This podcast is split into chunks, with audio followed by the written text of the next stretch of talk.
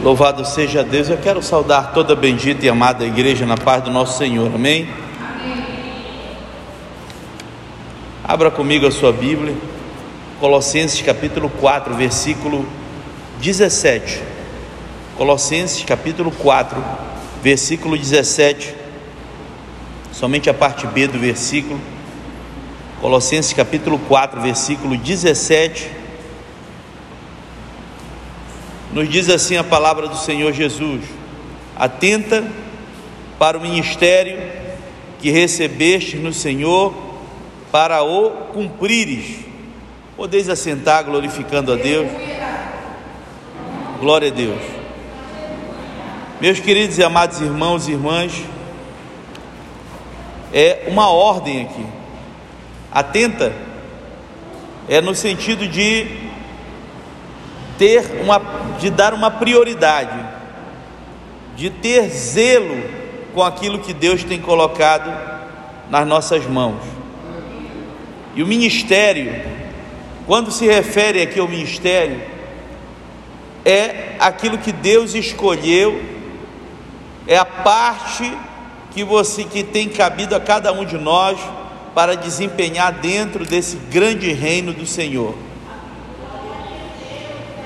da maneira como Deus usa, muito obrigado, usa de uma maneira diversa, usa de uma maneira poderosa e usa de uma maneira variada, glória a Deus. E por isso, nós temos visto, por exemplo, Efésios no capítulo 4 e no versículo 11, a Bíblia nos diz que Ele mesmo deu uns para, para apóstolos, outros para profetas, outros para evangelistas, outros para pastores e doutores, tendo em vista o aperfeiçoamento dos santos para o desempenho do ministério, para a edificação do corpo de Cristo, até que todos cheguemos à unidade de fé e do pleno conhecimento do Filho de Deus, a perfeita varonilidade à medida da estatura da plenitude de Deus. Versículo 14: Para que não sejamos mais meninos inconstantes, levados ao redor por todo vento de doutrina, pelo engano dos homens que com astúcia induzem ao erro. A exortação aqui que Paulo escreve aos Efésios é no sentido de que Dentro da igreja existem atribuições diferentes. Nem todo mundo prega, nem todo mundo canta, nem todo mundo tem vocação para ensinar. Mas dentro de uma igreja, todas as vocações são bem aproveitadas. Dentro de uma igreja, tudo tem que ser muito bem distribuído e valorizado. O certo é que aquilo que Deus te deu, você tem de fazer o melhor, porque você não está fazendo para homem, você está fazendo para Deus. Se é para ser zeladora, faça o melhor para Deus. Se é para ser porteiro, faça o melhor para Deus. Se é para cuidar das coisas administrativas da igreja, faça o melhor para Deus se é para cuidar do templo e da sua manutenção, faça o melhor. Se é para cantar para o Senhor, faça o melhor para o Senhor. Se é para pregar, faça o melhor para o Senhor. Se é para evangelizar, faça o melhor. Então, existem muitas formas de você fazer, mas sempre saiba de uma coisa: faça o melhor, porque você está fazendo é para Deus. Quando nós falhamos nas nossas atribuições, isso acaba desajustando em outras áreas, acaba sobrecarregando o nosso irmão.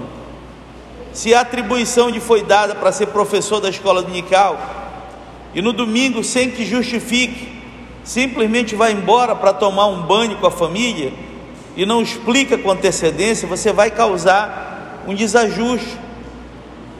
Aquilo vai provocar um problema dentro da igreja.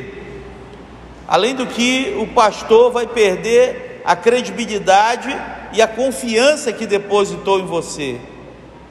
Então, haja sempre é, da melhor maneira possível. É, é, é necessário, é indispensável. Então, avise com antecedência. Isso é até valorizar o trabalho do próximo, é até dar uma satisfação também para a sua liderança e principalmente atender é, de uma maneira satisfatória aos irmãos que estão com expectativa quanto é, ao seu aquilo que Deus tem esperado. Você imagina só se de repente a gente chega na igreja e não tem ninguém para tocar na banda e ninguém avisou. Imagina só se a gente chega, por exemplo, na igreja e a gente encontra a casa do Senhor toda suja, porque alguém falhou. Graças a Deus que nesse ponto, estou apenas citando como exemplo aqui, né, mas graças a Deus que nesse ponto não tem falhado. E eu aqui quero parabenizar todos que têm se esforçado da melhor maneira possível, porque isso é importante, é para vocês entenderem como cada um faz um papel diferente. A Lana está ali, olha. Eu não sei fazer o que a Lana faz, nem o que o Manuel faz. E se de repente há uma ausência, eu não sei nem como resolver isso, mas a gente tem que resolver, porque a obra não pode parar. E é dessa maneira que eu digo que cada um tem que desempenhar com esforço e com amor aquilo que tem recebido da parte de Deus. Por isso é bíblico, e a Bíblia diz: olha, atenta para o ministério que recebestes do Senhor para o cumprires. Ele está dizendo: aconteça o que acontecer, mas te esforça, tenha zelo, é essa que é a mensagem. Veja só, 1 Timóteo capítulo 4, versículo 15, parte B diz assim: Ocupa-te destas coisas, para que o teu progresso seja manifesto por meio dela a todos. Ok? Ele está dizendo: te esforça, te esmera e te aprofunda para que tu faças para o Senhor da melhor maneira possível, para que para que tu te ocupando dela, o teu progresso seja manifestado a quem? A igreja. OK? Veja que o que separa é, o, o, crente que amadurece espiritualmente, obrigado, tá? daquele que está estagnado espiritualmente, são os frutos, não é verdade? São os frutos. É por isso que muitas vezes a pessoa chega na igreja e com pouco tempo sobe rapidinho, enquanto que outros ficam estagnados. Por quê? Porque o que o, o, que, o que vai fazer, o, o que vai destacar, o que vai principalmente ser observado, não só pela igreja como pela liderança, são os frutos são os frutos.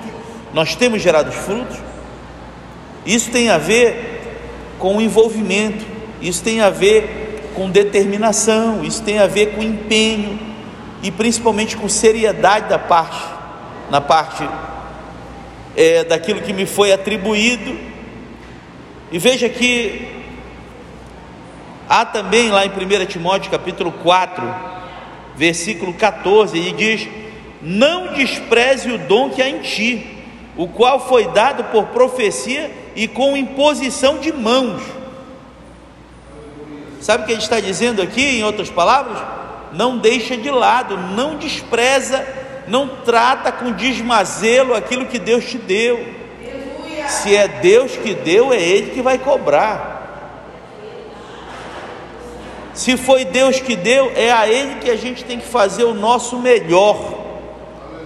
Portanto, a mensagem aqui é: procura apresentar-te a Deus como aquele de que não tem de quem se vergonhar, que maneja bem a palavra da verdade e que é dedicado às coisas de Deus. Aqui o chamado é para não só cumprir o que está determinado. Imagina só, o que é que vale mais? É um diácono que tem uma carteirinha?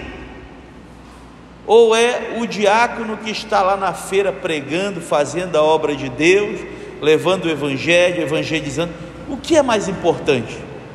É a carteirinha, é o título? Ou é a disposição em fazer? Portanto,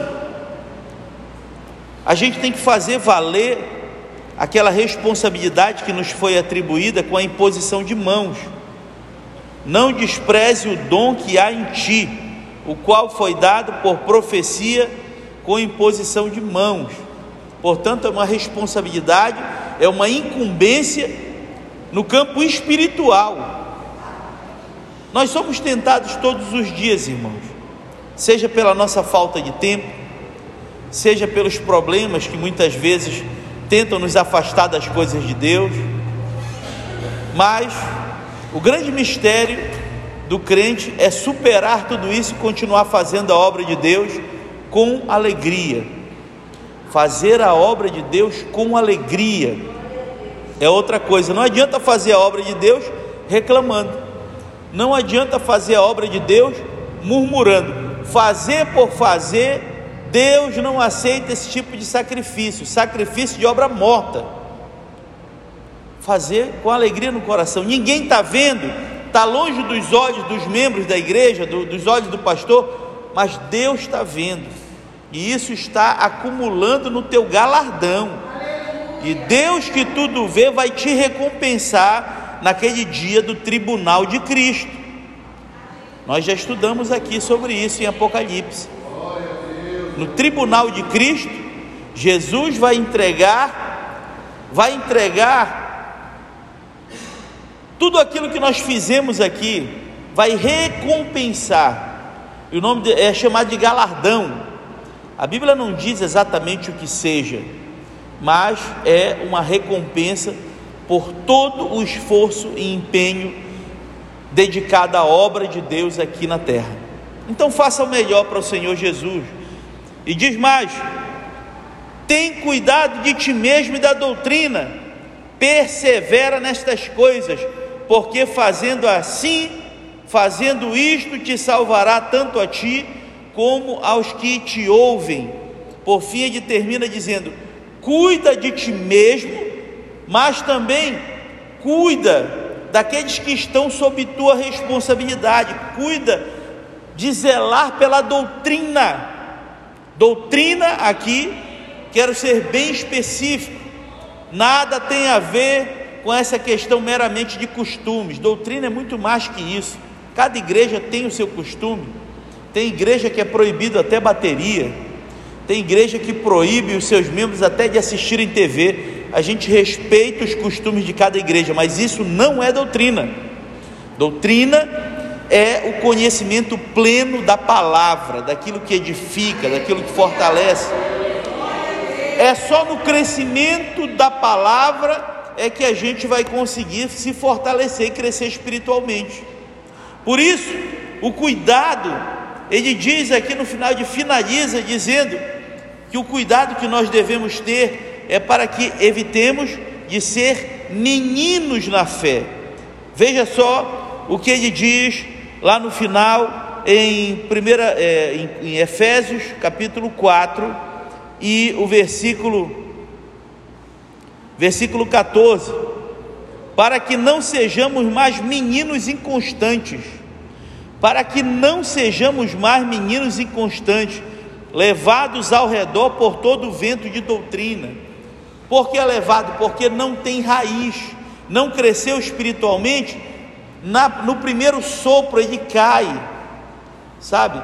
É, é igual você comparar duas árvores, como por exemplo uma goiabeira e um, vamos comparar uma outra árvore, o cajá, né, que para cá a gente chama de taperebá, né, aquela árvore é toda podre, né, dá um vento, ela se arrebenta todinha. Agora você imagina só o que é uma goiabeira, que a raiz é firme e os galhos são flexíveis ainda, pode dar o vento que for. A palmeira bem firmada, ela verga, mas não quebra. Portanto, é nesse sentido que Paulo está alertando aqui os Efésios: sejamos firmes. Ele está dizendo: quem não tem raiz é levado por ventos de doutrina com mais facilidade. Não sejamos meninos inconstantes, levados ao redor por todo vento de doutrina e pelo engano dos homens que com astúcia induzem ao erro. Outro problema grave é isso. Né? Muitas vezes, hoje, muitas vezes tem tantas igrejas e a pessoa às vezes é levada por causa de conversa. Eu vou te consagrar pastor. Lá tu, não for, lá tu nunca saiu de auxiliar, que eu te consagro direto a pastor. Vai matá-lo espiritualmente, porque é necessário que se passe por todas as etapas.